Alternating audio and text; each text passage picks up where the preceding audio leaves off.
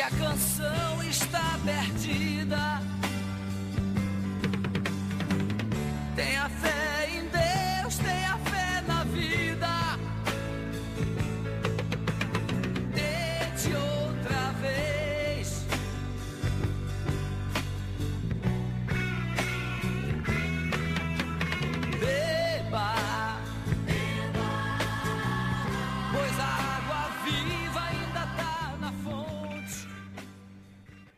Salve, salve nação tricolor, sejam todos bem-vindos ao podcast Glória e Tradição, o podcast da torcida do Fortaleza, o podcast da torcida mais apaixonada do Brasil, o podcast da torcida que está super feliz nesse domingo.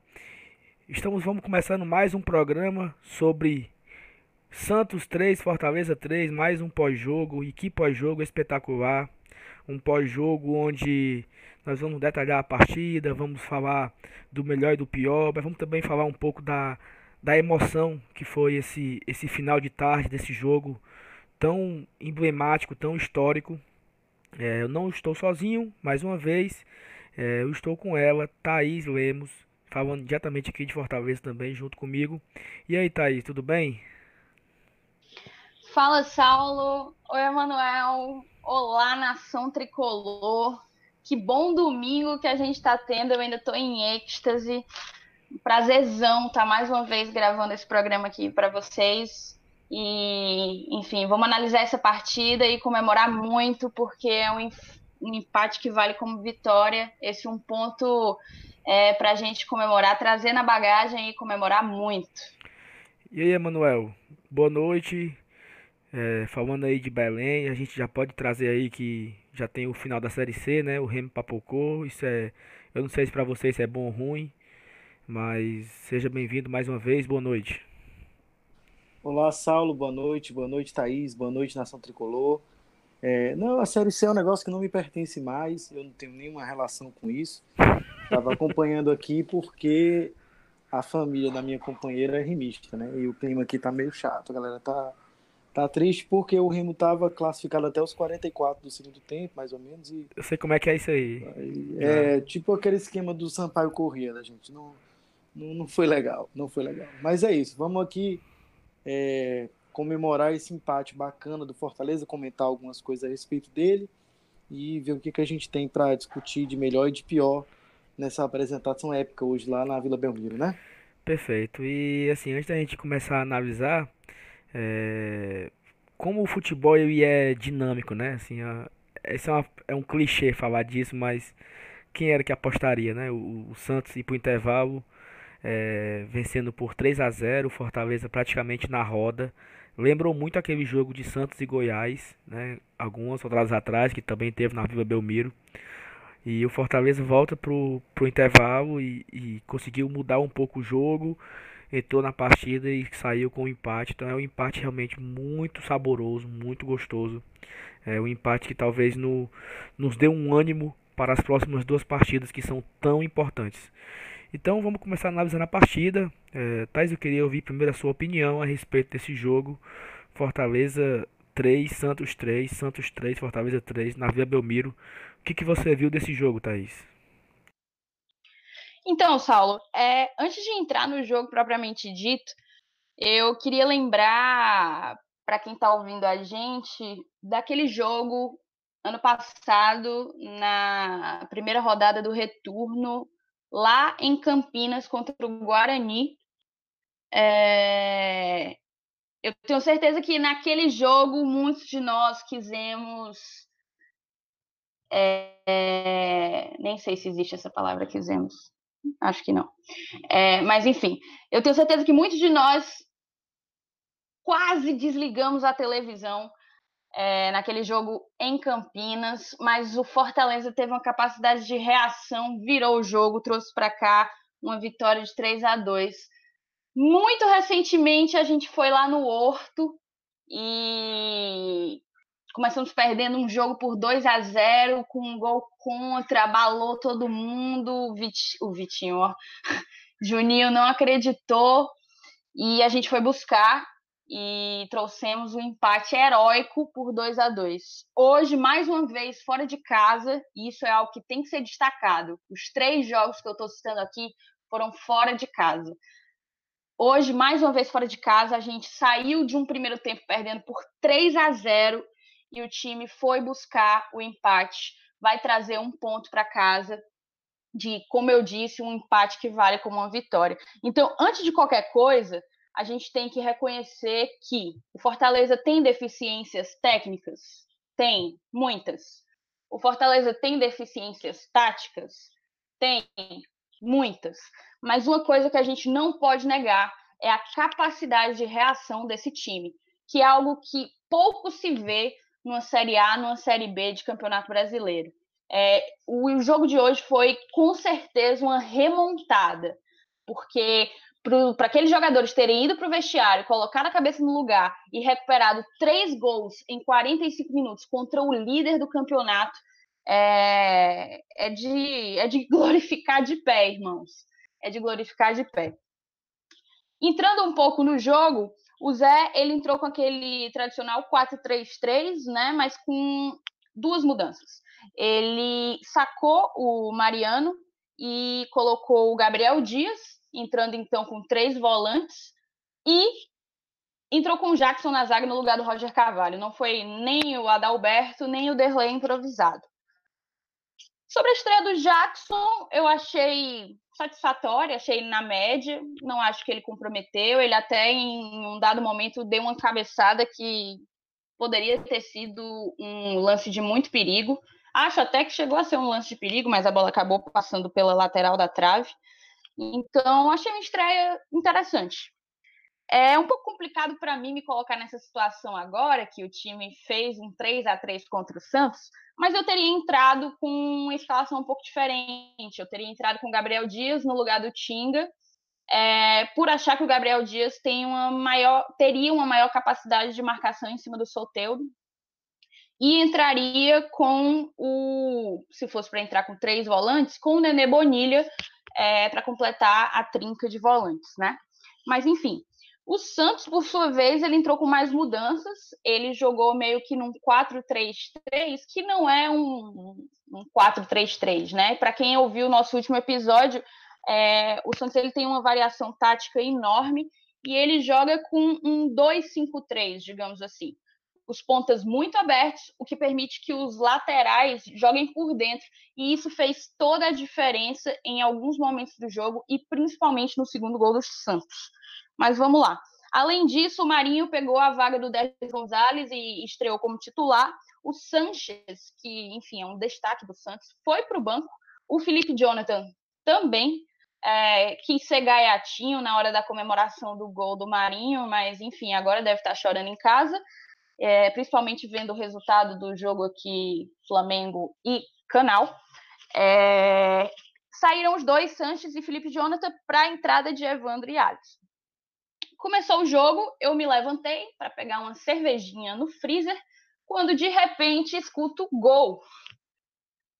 Era o início de uma de uma de uma de um primeiro tempo de muito sofrimento. Eu ainda estava pegando a minha cerveja quando o Santos, ao um minuto do primeiro tempo, fez o seu primeiro gol. Foi um lançamento do Jorge da lateral esquerda é, ele encontrou o Sacha e eu não lembro qual era o outro jogador que estava com ele ali na meia-lua da grande área. Rolou uma triangulação que o Sacha deu um passe para o Marinho livre, completamente livre, escolheu o canto que ele queria botar.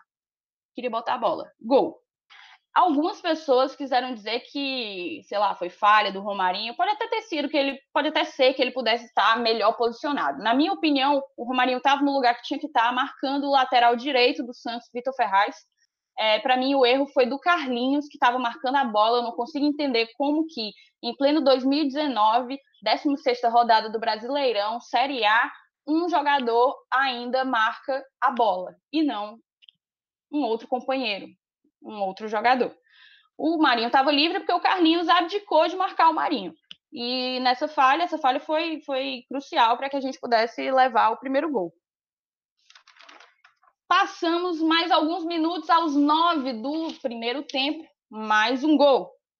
É, só que ele não tinha muito o que fazer, né? Foi uma bola parada, uma batida de escanteio. O Felipe Alves ele, ele afasta a bola com um soco e a bola praticamente cai nos pés do Jorge.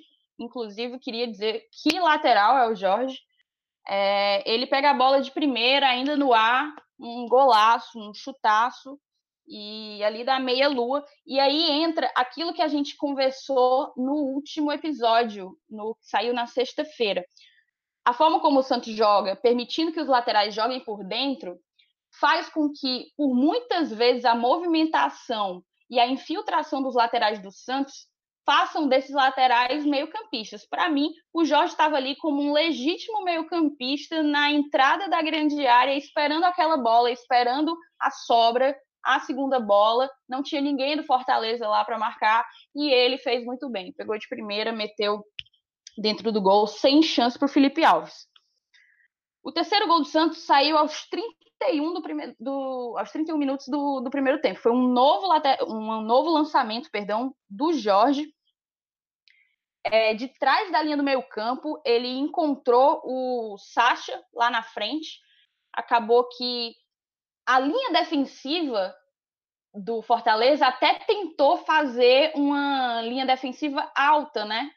Mas mais uma vez, na minha opinião, o Carlinhos errou o posicionamento, dando condição ao Sacha, e o Sacha não perdoou, recebeu a bola adiantado na frente do Quinteiro e do Jackson, e, e correu para o jogo, só, pro, perdão, correu em direção ao gol, chutou e finalizou e conseguiu converter.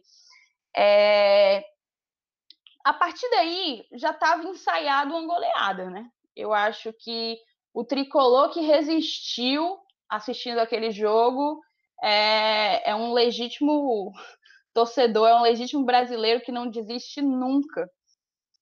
A gente foi para o intervalo e uma coisa que me chamou muita atenção, e eu vou comentar isso um pouco antes agora de passar a bola para Manuel, foi a entrevista do Tinga, a entrevista de, de intervalo do Tinga a repórter meio que pergunta para ele como o que é que tinha acontecido, a, a equipe tinha dormido é, e como é que eles iam fazer para reverter aquele placar. E o Tinga, muito indignado, diz que aquilo ali que tinha acontecido era uma vergonha, que o que eles tinham que fazer era tomar vergonha na cara, ele usou essas, express, essas expressões, essas palavras, é, que o que eles tinham que fazer era tomar vergonha na cara e, e fazer tudo diferente no segundo tempo. Eu estava assistindo com a minha mãe, que não acompanha muito futebol, e ela ficou um pouco chocada assim, com a forma como ele falou, a raiva com a qual ele falou, porque ela meio que falou: Nossa, mas ele está falando isso dos, dos próprios companheiros, mas eu acho que a fala do Tinga era uma, era uma expressão muito genuína do sentimento dos jogadores no momento em que eles estavam indo para o vestiário. Eu acho que todos eles estavam muito irritados, sem entender o que estava acontecendo, é, irritados com eles mesmos, entende? Com o trabalho deles, sabendo que eles poderiam fazer mais, como de fato fizeram. E eu achei muito interessante, assim, eu achei muito espontânea, muito autêntica essa essa essa entrevista do Tinga, que melhorou muito no, no segundo tempo e acabou sendo decisivo. Mas fala aí, Manu, tuas impressões. Então, né, fica difícil fazer muito complemento, depois que você fala. você tem uma leitura muito boa do jogo, né, da, da, organização tática do Santos e tal. Talvez eh, as coisas que eu gostaria de apontar, primeiro é que se por um lado a gente pode comparar com aquele jogo do, do Atlético Mineiro do ponto de vista de a gente poder é, reagir, né, depois de estar perdendo e tudo mais, por outro, é, tem um aspecto importante que, assim, naquele jogo do Atlético Mineiro, é, embora tivesse perdendo de 2 a 0 também com 12, 13 minutos de jogo, é, o Fortaleza jogava melhor. Hoje não. A impressão que deu é que tinha um avalanche vindo para cima e ele não conseguia reagir, não conseguia sair, não conseguia construir nenhuma jogada, não conseguia tocar a bola. Então, era o Santos em cima e o Fortaleza acuado, sem condições nem de organização tática e nem mesmo de guerrear, parecia um time entregue. Que é, o cenário que se desenhava era de pelo menos o mesmo 6 a 1 que o Goiás levou quando jogou na Vila Belmiro. Então, é, essa é uma questão importante que eu acho que é, nos traz é, um, um, ponto que é a, a, torcida, quando toma muito gol, costuma criticar muito o zagueiro. E, de fato, a gente não tem, assim, a melhor dupla de zaga daqueles que lutam contra o rebaixamento, isso é um fato. Mas uh, a gente também não tem uma organização defensiva que favoreça os zagueiros. Parece que sempre é, os caras mais perigosos dos times contra quem a gente joga vão chegar no mano a mano contra os nossos zagueiros. A gente não tem uma proteção. Mesmo jogando com três volantes hoje, né, o, o Zé Ricardo entrou com três volantes, ele abriu mão do Mariano Vasquez, colocou o Gabriel Dias na posição de origem dele, que é volante, e ainda assim não havia uma proteção efetiva à zaga a ponto de não passar perigo. Então era o Santos em cima com as linhas altas, jogando da maneira como ele sempre joga, que é tentando controlar o jogo, é, tentando ter a bola o tempo todo e atacando, jogando com passes verticais o tempo inteiro. E o Fortaleza sem conseguir fazer funcionar, sobretudo a sua principal válvula de escape nos últimos jogos, que vinha sendo sempre eleito o melhor jogador aqui no podcast, que era o Romarinho. Então, nem o Romarinho funcionava de um lado, nem o Edinho no primeiro tempo funcionou muito bem, e daí a, o Fortaleza nem criava e nem marcava efetivamente. Apesar de que eh, tem um dado interessante para a gente pensar assim, é, foram, acho que só contra a Chapecoense a gente fez três gols, né?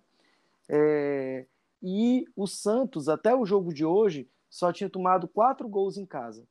Tomou três do Fortaleza. Isso, isso é um, um, dado a se, a, se, a se levar em consideração em relação a esse jogo. Né? Outro, Mas, Manuel, outro dado rapidinho hum. é que o último 3 a 3 na Vila Belmiro tinha sido em 2009, no Brasileiro de 2009, contra Santos e Internacional. Só título de curiosidade também. Então, ótimo. E o último, único empate que o Santos tinha tido em casa também tinha sido contra o Internacional, que foi um 0 a 0 né? Então, é, é um resultado, o resto foi tudo vitória. É um resultado para ser comemorado e é um resultado para a gente ver isso que, que a Thaís falou. É, são poucos os times que têm essa capacidade de reação e são poucos os times que lutam pelo mesmo campeonato do Fortaleza, ou seja, um campeonato para não cair, que tem essa capacidade de resiliência, que foi uma palavra que eu chamei atenção no jogo contra o Atlético Mineiro e que eu acho que se refez hoje. Quer dizer, é, o Fortaleza conseguiu tirar do mínimo, conseguiu tirar da situação adversa é, lições para o crescimento, lições para aproveitar, tirar do mínimo o máximo. E conseguiu crescer diante das adversidades. Isso é para poucos. É, o time tem falhas táticas, como a Thaís já ressaltou, falhas técnicas, mas tem muita entrega. E acho que com essa entrega e o mínimo de organização tática, ficou comprovado hoje que dá para brigar.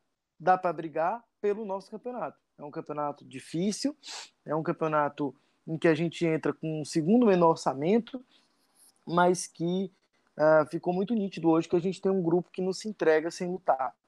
E isso vem em outros momentos, né? Mesmo no segundo tempo do clássico, eu estava no estádio e os caras saíram aplaudidos, né? Pela entrega, pela raça, pela luta, por ter é, brigado o máximo possível ali.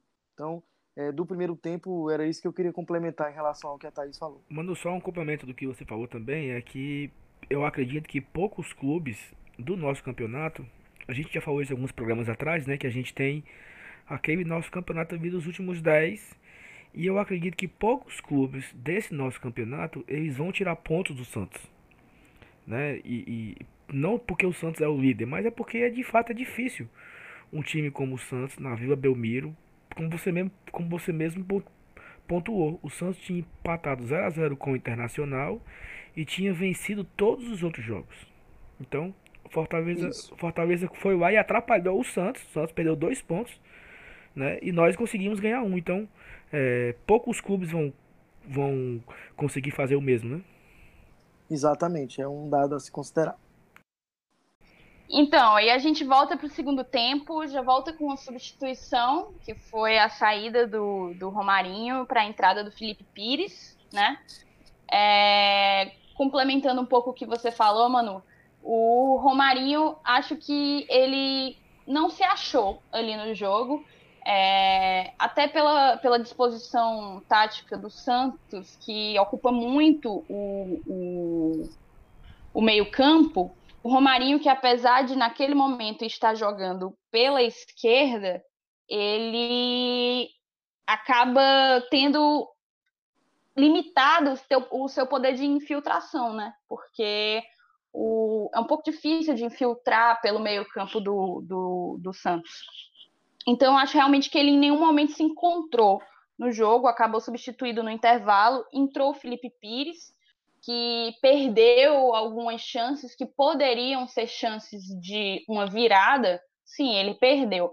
Mas, assim, acho que no frigir dos ovos, assim, se eu tivesse que avaliar o, a partida dele como um todo, o tempo dele, né, os 45 minutos dele como um todo, achei satisfatório. Achei que ele trabalhou pela construção do, do resultado. Ele deu uma certa movimentação ali no ataque que a gente não estava tendo no primeiro tempo. Mas, enfim, a gente voltou para o segundo tempo e logo aos 14 a gente fez nosso primeiro gol é, com Wellington Paulista. E aqui eu queria lembrar uma frase que eu disse no programa passado, que saiu na sexta-feira, que o Wellington Paulista ele vinha muito contestado, né? Ele não marcava, eu acho que é uns cinco jogos, e a torcida queria que o Zé entrasse logo com o André Luiz, que o, que o, que o Wellington Paulista sequer entrasse como titular. Mas no, no jogo passado, eu, ou no, perdão, no episódio passado, eu até comentei que pela forma que joga o Santos, eu estava com uma sensação, um feeling de que a gente ia acabar precisando do Curirim do PC.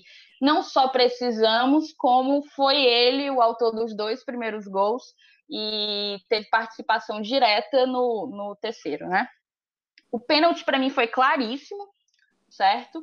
Uma coisa que eu não entendi muito é porque, apesar de claríssimo, o árbitro de campo não marcou, ele precisou ser comunicado pelo VAR da possibilidade de existência desse pênalti. Eu não entendi muito bem por que, que o, o árbitro foi chamado à cabine, se porque para mim não era um lance de interpretação.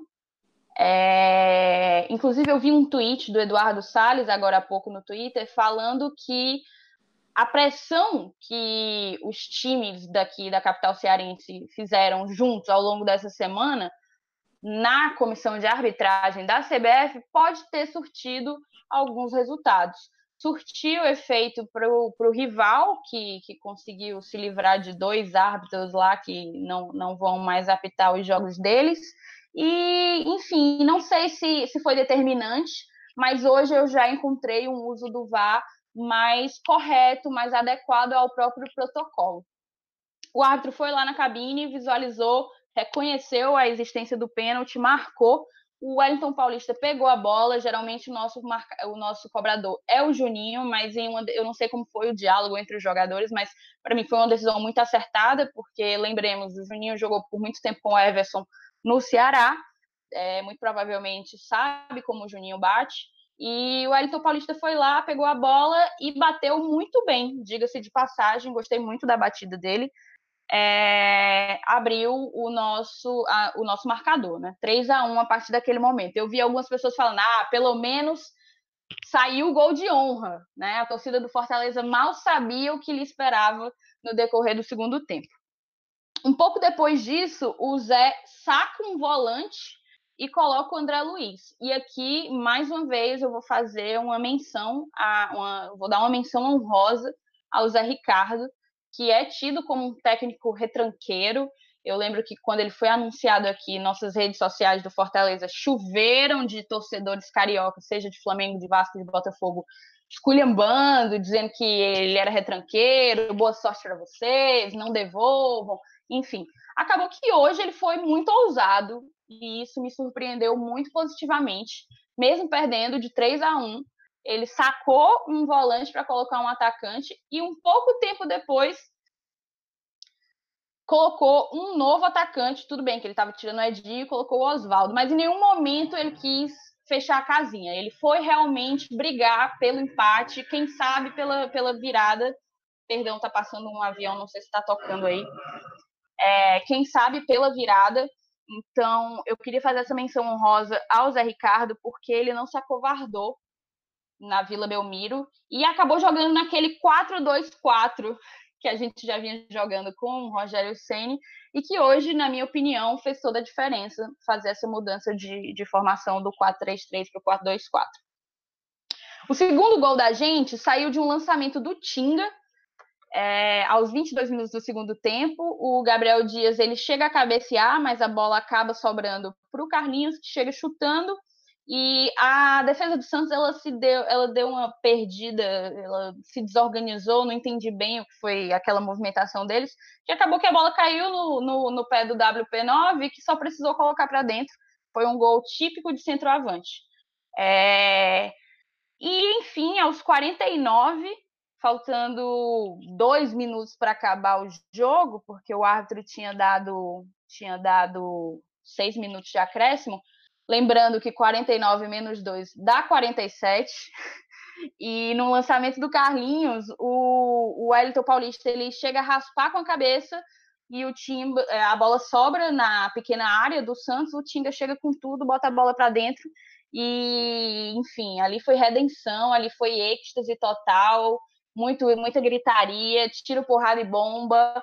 Eu queria, inclusive, que o torcedor tricolor que está ouvindo a gente depois buscasse na internet a comemoração do Tinga. Na hora do jogo eu não reparei, mas agora há pouco eu vi um vídeo. A comemoração do Tinga é emocionante. A comemoração do gol do Tinga, a comemoração do empate é emocionante e mostra muito do sentimento que aquele time estava emanando ali no campo, um sentimento de muita muito aguerrido, combativo, aguerrido, vibrante e forte. Eles foram Fortaleza, efetivamente, certo? E é isso. O Tinga e o Carlinhos foram muito, muito mal no primeiro tempo, melhoraram bastante no segundo. Tudo bem que, na realidade, no primeiro tempo eu acho que eu só consigo salvar o Edinho ali. É... Mas foram muito, muito mal no primeiro tempo e acabaram tendo boas participações no segundo é, acho que, que acabou o time todo se recuperando de uma forma interessante. A gente não vai ter Carlinhos e não vai ter Juninho no jogo contra o Goiás. Isso aí fica uma dúvida para o Zé Ricardo de como que ele vai conseguir. Provavelmente volta o Bruno Melo, né? Que volta de expulsão.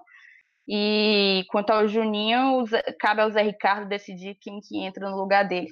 Mas eu queria ouvir o Manu também, as impressões dele sobre o segundo tempo. Fala aí, Manu. É, no segundo tempo a gente teve uma inversão do que vinha acontecendo, né? É, normalmente contra o Corinthians, contra o São Paulo, contra o Internacional, o Fortaleza fazia um primeiro tempo muito bom e no segundo tempo tinha uma queda bastante acentuada. Não foi o que a gente observou. Eu não sei exatamente o que esses caras conversaram, mas dado o tom da entrevista do Tinga, eu imagino que no mínimo eles tenham pedido vergonha uns aos outros, né? Vamos aqui tentar é, honrar, vamos tentar fazer alguma coisa. E o time voltou diferente. Eu queria chamar a atenção para o fato de que na transmissão é, houve um desdém em relação ao Fortaleza, porque era muito assim: o Santos tirou o pé, o Santos é, arrefeceu aqui o jogo, e assim, é, é claro que o Santos estava correndo menos, mas tem um mérito do Fortaleza de ir para cima.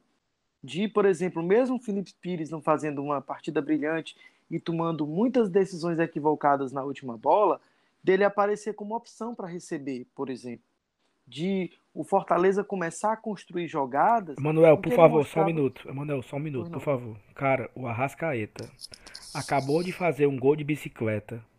Meu Deus do céu. Contra cara. quem, Saulo? É aqui no Castelão. Flamengo 3x0. Ah, no Castelão. 3x0 pro Flamengo. Do, do canal. Repita. Repita. Canal 0, Flamengo 3. Obrigado.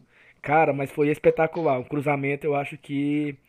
Acho que é Everton Ribeiro, não sei. A Rascaeta pega assim no ar, assim, de costa. Vai buscar, goleirinho. Então, voltando. Tô, eu tô vendo aqui, porque o meu tá atrasado. O cruzamento foi do Rafinha. Cruzamento do Rafinha. Rafinha cruzou. Oh, beleza, que lindo. Cara, Os cabas que... do Ceará olhando um pra cara do outro, olha. Pronto, Manuel, por que... favor, pode voltar, Manuel. Só... Eles estão batendo palma? Não, eles estão indo embora. Tá, ok. Estádio... Então vamos, vamos prosseguir aqui. Vamos prosseguir com o nosso baile. é, o que, que acontece? É, o, o, Fortaleza, então, ele, ele tem essa postura, e depois eu vi uma análise também muito interessante que eu recebi aqui é, pelo WhatsApp, de que o próprio jogo do Santos, esse jogo de ficar em cima o tempo todo, de tentar atacar o tempo todo, de ter a posse de bola o tempo todo, ele, ele, ele é fisicamente muito desgastante também. Então chegou um momento em que o Santos não conseguiu mais. No primeiro momento do jogo, toda dividida era do Santos, toda bola que o Santos ia era dele.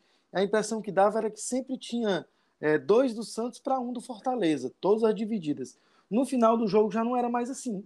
Era o Fortaleza ganhando nas divididas, era o Fortaleza ganhando na, na, na, na disputa de bola em termos de velocidade.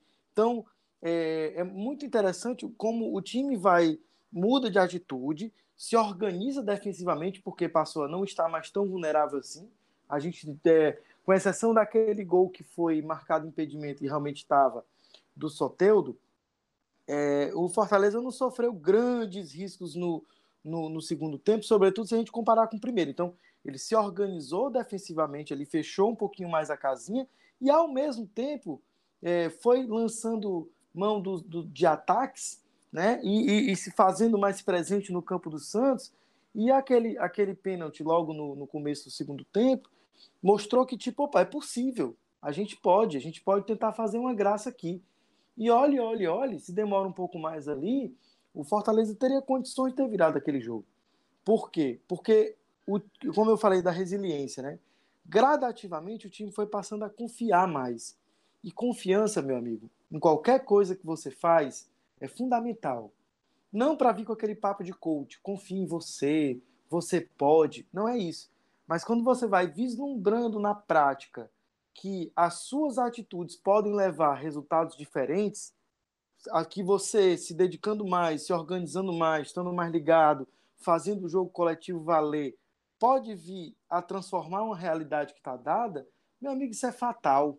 E o time passou a confiar, passou a acreditar. Quando fez o segundo gol, então, que viu que tinha bastante tempo pela frente, não hesitou em atacar, não hesitou em tentar ali a todo custo, ainda que de maneira organizada, repito, que o Fortaleza, ele embora tivesse tenha terminado, como bem falou a Thaís, com quatro atacantes em campo, ele não foi é, de maneira afobada para o ataque.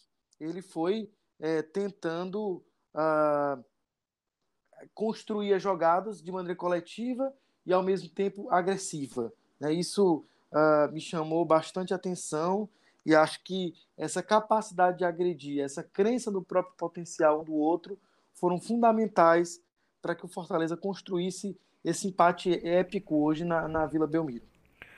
Perfeito. Eu queria só fazer uma observação rapidinho, porque eu lembro que logo no intervalo eu eu falei, eu tuitei, né? Nossa, o Zé tem que puxar o Gabriel para lateral direita, tirar o Tinga, colocar o Mariano, tirar o WP9 e colocar o André Luiz. Ou seja, eu basicamente tiraria os dois jogadores que fizeram os nossos gols, né? Então eu queria agradecer ao Zé Ricardo por eu não ser seu auxiliar, agradecer ao Zé Ricardo por não me seguir no Twitter, não olhar as besteiras que eu fico falando por lá. Acabou que a estratégia dele deu certo e é por isso que ele é o técnico. Perfeito. E queria também falar uma coisa também rapidinho. É, eu tenho um, um, irmão que mora em São Paulo e ele foi pro jogo e ele acompanhou lá dentro, no meio da torcida do Santos. Ele disse que foi horrível porque não podia vibrar, não podia reclamar. Mas chamou a atenção que todos os torcedores estavam saindo do, do estádio, eles não estavam assim, eles estavam com raiva, lógico, do resultado. Mas eles estavam assim, menosprezando o Fortaleza, sabe? Era como é que um time desse não tem vergonha, perder para um time desse, lá de Fortaleza, um time que vai brigar para não cair e tal. Então, eu acredito que os programas esportivos amanhã, hoje ainda, eles vão destacar o que? O apagão do Santos. O Santos apagou e o Fortaleza se aproveitou. Mas meu amigo, um apagão de um tempo inteiro, um apagão de três gols, tem um mérito no outro lado também, né? Então, assim, não é, não é apenas os, né, porque o Santos baixou a guarda, diminuiu o ritmo, que o Fortaleza fez os três gols. O Fortaleza tem muito mérito em fazer os três gols. O Santos não é nenhum time qualquer. O Santos, o Santos na Vila, como já falamos nesse programa, tinha vencido todos os jogos, empatado apenas uma partida contra o Internacional. Então, assim, não foi nada fácil. Foi um mérito enorme para o Fortaleza. É um resultado para se comemorar bastante, sabe? Assim, para não é para comemorar, fazer uma carreata, não. Mas é para se orgulhar. Olha, esse esse empate hoje, esse resultado hoje, ele pode ser crucial na nossa campanha. Então, assim, é E pra dá gente. moral, dá moral para continuar. Perfeito. Dá moral para continuar. Onde foi que o, o, o- nosso adversário conseguiu uma arrancada legal agora na Série A? Foi quando ganhou do Palmeiras. Exatamente. Quando Exatamente. quebrou a castanha do Palmeiras. E para mim é equivalente. Você simplesmente conseguir uma arrancada dessa daí é um negócio fantástico, né? E essa, esse desmerecimento que você falou, Saulo, ele apareceu já na transmissão. Era muito isso mesmo. Ah, o Santos tirou o pé, o Santos não sei o quê, o Santos deixou. Ora, o Santos deixou. Deixou uma pinóia.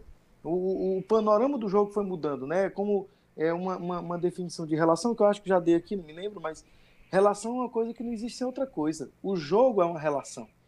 Eu mudo o meu jeito de jogar, você também muda o seu. Não tem como permanecer. Se eu mudo, você permanece do mesmo jeito. O, o, o efeito é desastroso. Então, a mudança do Fortaleza também incitou a mudança no Santos. E deu no que deu.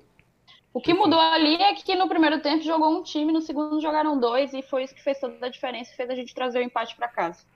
Perfeito, perfeito. Perfeito, exatamente. E, e também, é, como falou, gera a eleva a moral e eleva a confiança para os dois jogos. Que são, eu me lembro que na quinta-feira no programa eu falei desse jogo eu não espero nada e o que vier é lucro. E a Thaís falou que o empate ela estaria muito feliz.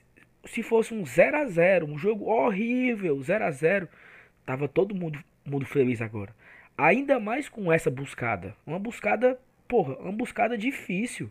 Se você, eu, eu, eu não sei a idade da Thaís, mas é, o Manuel vai lembrar dessa partida. Teve na década dos anos 2000, especificamente em 2000, teve um Vasco e Palmeiras, que o Palmeiras foi pro intervalo ganhando de 3 a 0 e o Vasco buscou e virou o jogo no final de, de Copa Mercosul. Então, assim, são partidas que marcam. Nós temos um Santos e Flamengo na Vila Belmiro, que foi um 5 a 4 espetacular, que também marca aquela partida. Então, claro que guardado as devidas proporções, mas pra gente, um jogo desse, um empate desse, na casa do adversário, o atual líder do campeonato, é um motivo muito massa mesmo de, de, de, de se comemorar. E eleva a moral dos jogadores, aumenta a confiança. Nós vamos ter agora dois jogos em casas importantíssimos, Goiás e Fluminense na sequência. A gente vai falar mais disso no programa de quinta-feira, do, do programa na, na- na semana. Mas o Goiás é o próximo adversário e assim, é importante a vitória com o Goiás. É, a Thaís falou, nós temos o desfalque já do. Nós temos o desfalque do Juninho e do Carlinhos. E o Juninho e Carlinhos, assim, o, o Juninho é o- um dos melhores jogadores do Fortaleza no momento. Eu acho que vai ser uma, uma ausência sentida. É, não sei o que é que o, o Zé Ricardo vai preparar. Em relação ao Carlinhos, o Carlinhos e o Tinga nós temos uma relação com eles assim, que quando o Carlinhos está jogando, a gente sente falta do Bruno. E quando o Bruno está jogando, a gente sente falta do Carlinhos. E o Tinga do mesmo jeito. Quando é o Gabriel joga, a gente sente falta do Tinga. Quando é o Tinga, falta do Gabriel. Então, nós não temos assim dois laterais é, donos da, da posição mesmo. Nós temos quatro laterais, mais ou menos, que, que acho que falta ainda uma melhora. Acredito que não vão, não vão, não, não vão ter é, reforços nesse, nesse setor. Marcelo Paz já falou que não é prioridade, então nós vamos com esses quatro aí até o final. E falando de jogador, a gente vai aqui bem rápido destacar os melhores e o melhor e o pior da partida, né? Do lado do Fortaleza. A gente sempre analisa somente o lado do Fortaleza. E eu começo com o melhor do jogo. É, na minha opinião, o melhor da partida foi o Everton Paulista. É, não só porque fez os dois gols, porque já era motivo suficiente para isso, mas porque participou, brigou, é um cara muito lutador, né? Ele, dentro de campo ele luta muito, se esforça muito. E ele voltou a fazer uma boa partida, como a Thaís comentou, então o melhor da partida para mim foi o Everton Paulista. E para você, Thaís? Para mim, eu sigo o voto do relator. Acho que foi o Wellington Paulista. Ele é um jogador brigador, faz uma função tática muito interessante. Vinha em falta com a gente. Eu espero que esses dois gols hoje devolvam a ele a confiança, é, enfim, deem a ele, dê a ele combustível para que ele, enfim, continue crescendo, crescendo, fazendo gol, fazendo, dando assistência, o que for. É, melhor jogador para mim, o Wellington Paulista, que fez os dois primeiros gols e participou diretamente do terceiro. E você, Manuel? Segue ou tem algo a acrescentar ou contrário? Sigo, sigo vocês porque foi o critério que eu usei, por exemplo, contra o Havaí. É, mesmo tendo sido brilhante, ele foi lá e fez os dois gols, meu amigo. Isso não é pouca coisa. Né? É, é, nada, nada, ele já tem cinco gols aí no campeonato, né? Ele ajuda bastante o, o Fortaleza nessa caminhada. E acho que fazer gol é, é, é, é a razão do jogo, é uma coisa decisiva, né? O Fortaleza tem 19 gols no campeonato, desses 19, 5 são do Wellington Paulista. E no jogo de hoje foi decisiva a postura dele, a entrega, né? Ele tem limitações técnicas? Seguramente, quando se contratou já sabia disso. Mas hoje foi decisivo, não tem como escolher outro não. Embora deva fazer uma menção honrosa à função que ou às funções que o Edinho foi desempenhando ao longo da partida, especialmente no segundo tempo.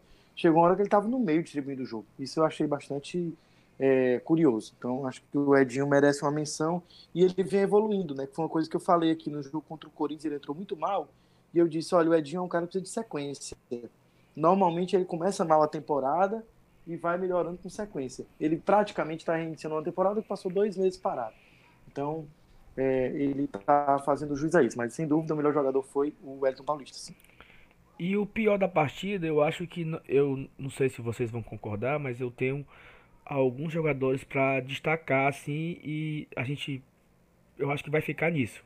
É, o Tinga seria o pior da partida se não tivesse feito o gol, né? Mas como o Tinga fez o gol do empate, ele sai de vilão para herói é, com o gol. É, o Felipe, muito, muito displicente, muito sonolento, errando passes que não, não deve errar. E não é de hoje. Felipe, de, desde a sua lesão, Felipe não voltou ainda a fazer aquela partida brilhante. Ó, melhor em campo foi o Felipe. Não teve ainda isso na Série A. Felipe vem muito mal. É, mas eu acho que também teve o Carlinhos. O Carlinhos, como eu falei agora há pouco, que quando o Carlinhos não joga, a gente sente falta do Bruno. E quando é o Bruno, falta do Carlinhos. O Carlinhos muito é, é, assim meio que perdido, sabe? Tava voado, não sei muito bem.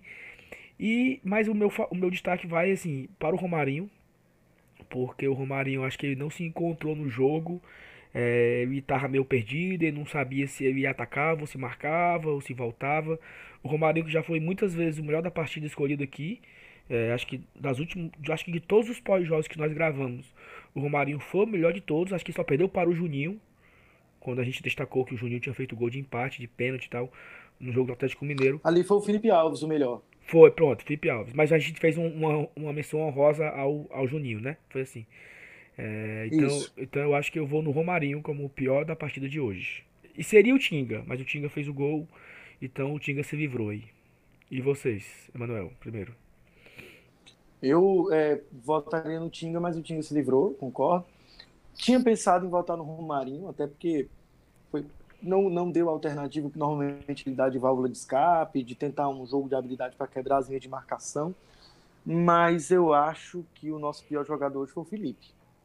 No cômputo geral, para mim foi o Felipe. Felipe vem devendo já há algum tempo. Desde que retornou da lesão, nunca mais teve a mesma qualidade. Está muito distante daquele Felipe que foi o melhor volante da Série B.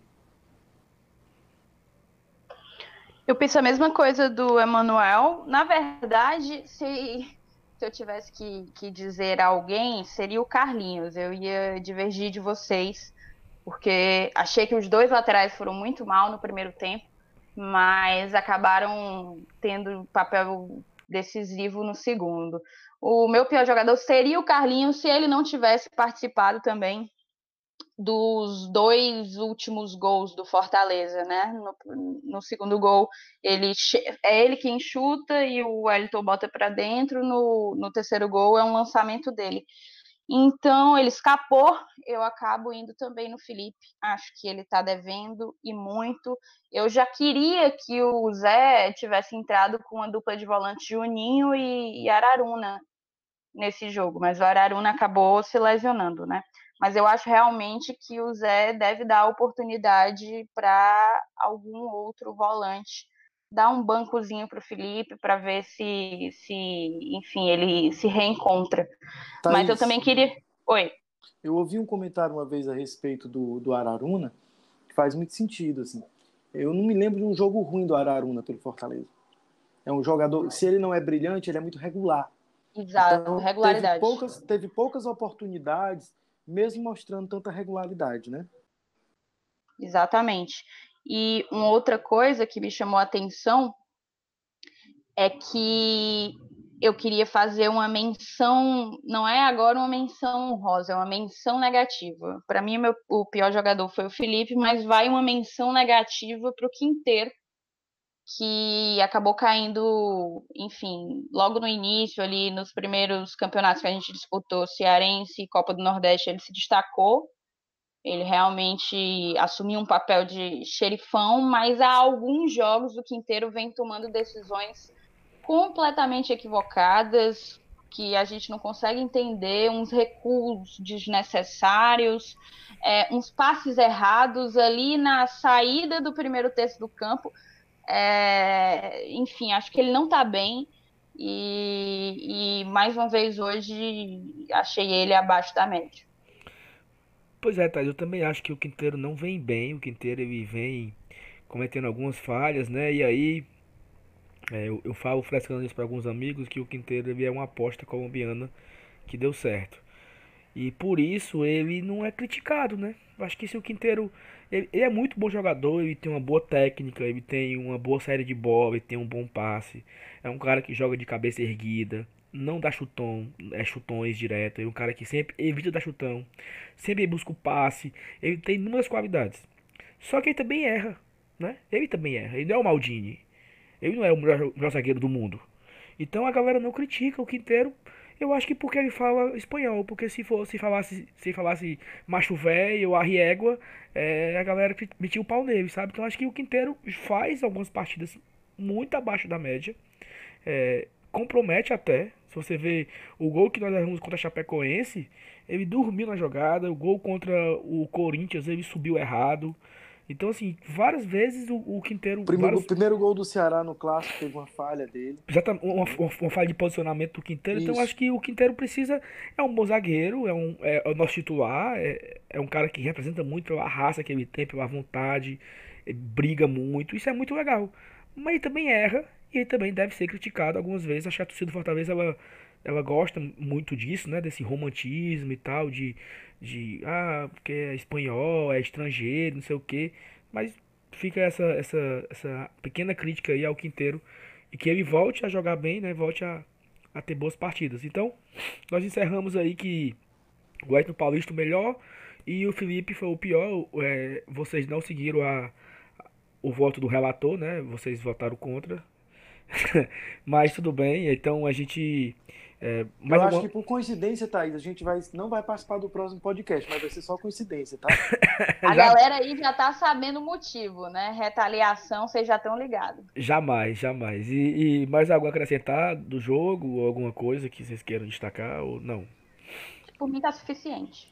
Por mim também, acho que agora é a gente se preparar para a gravação de quinta-feira e tentar pensar nesse jogo do Goiás, que não vai ser nada fácil, ele vem numa arrancada também de, de resultados interessantes e vai dar uma trabalheira boa para a gente. Mas vai ser interessante também de pensar e analisar o que, que a gente pode fazer. Mas isso fica para quinta-feira, né?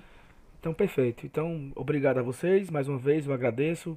É, e aí, como não falei nesse programa ainda, eu peço a você, ouvinte, que nos ouviu até aqui, que nos siga nas redes sociais. Nosso Twitter é Glória Tradição, Instagram também é Glória Tradição. A gente está mais pelo Twitter, a gente debate no Twitter, comenta no Twitter escuta a sua sugestão, sua crítica.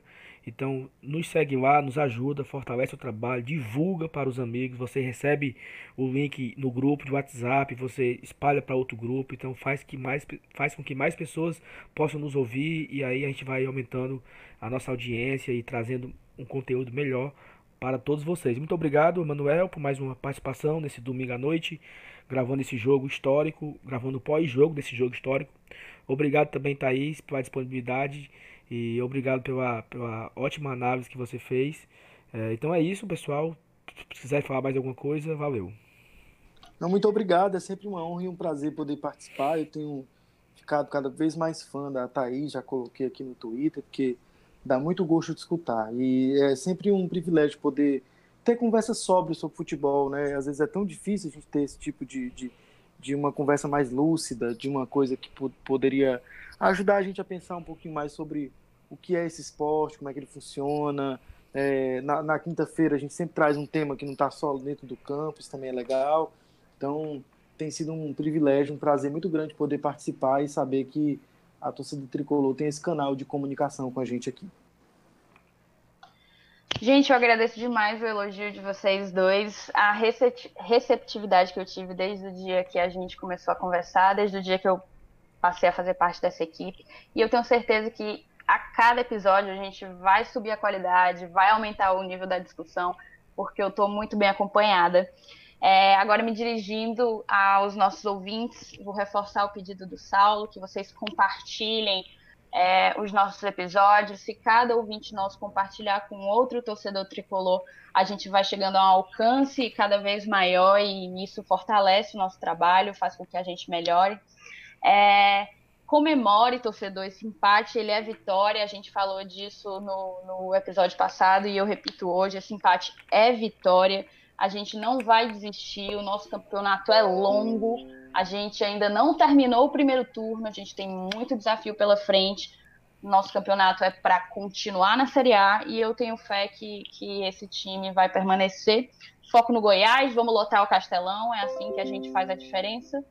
E é isso. Muito obrigado pela atenção de vocês e continuem conosco. Valeu, galera. Saudações tricolores. Valeu, valeu, pessoal.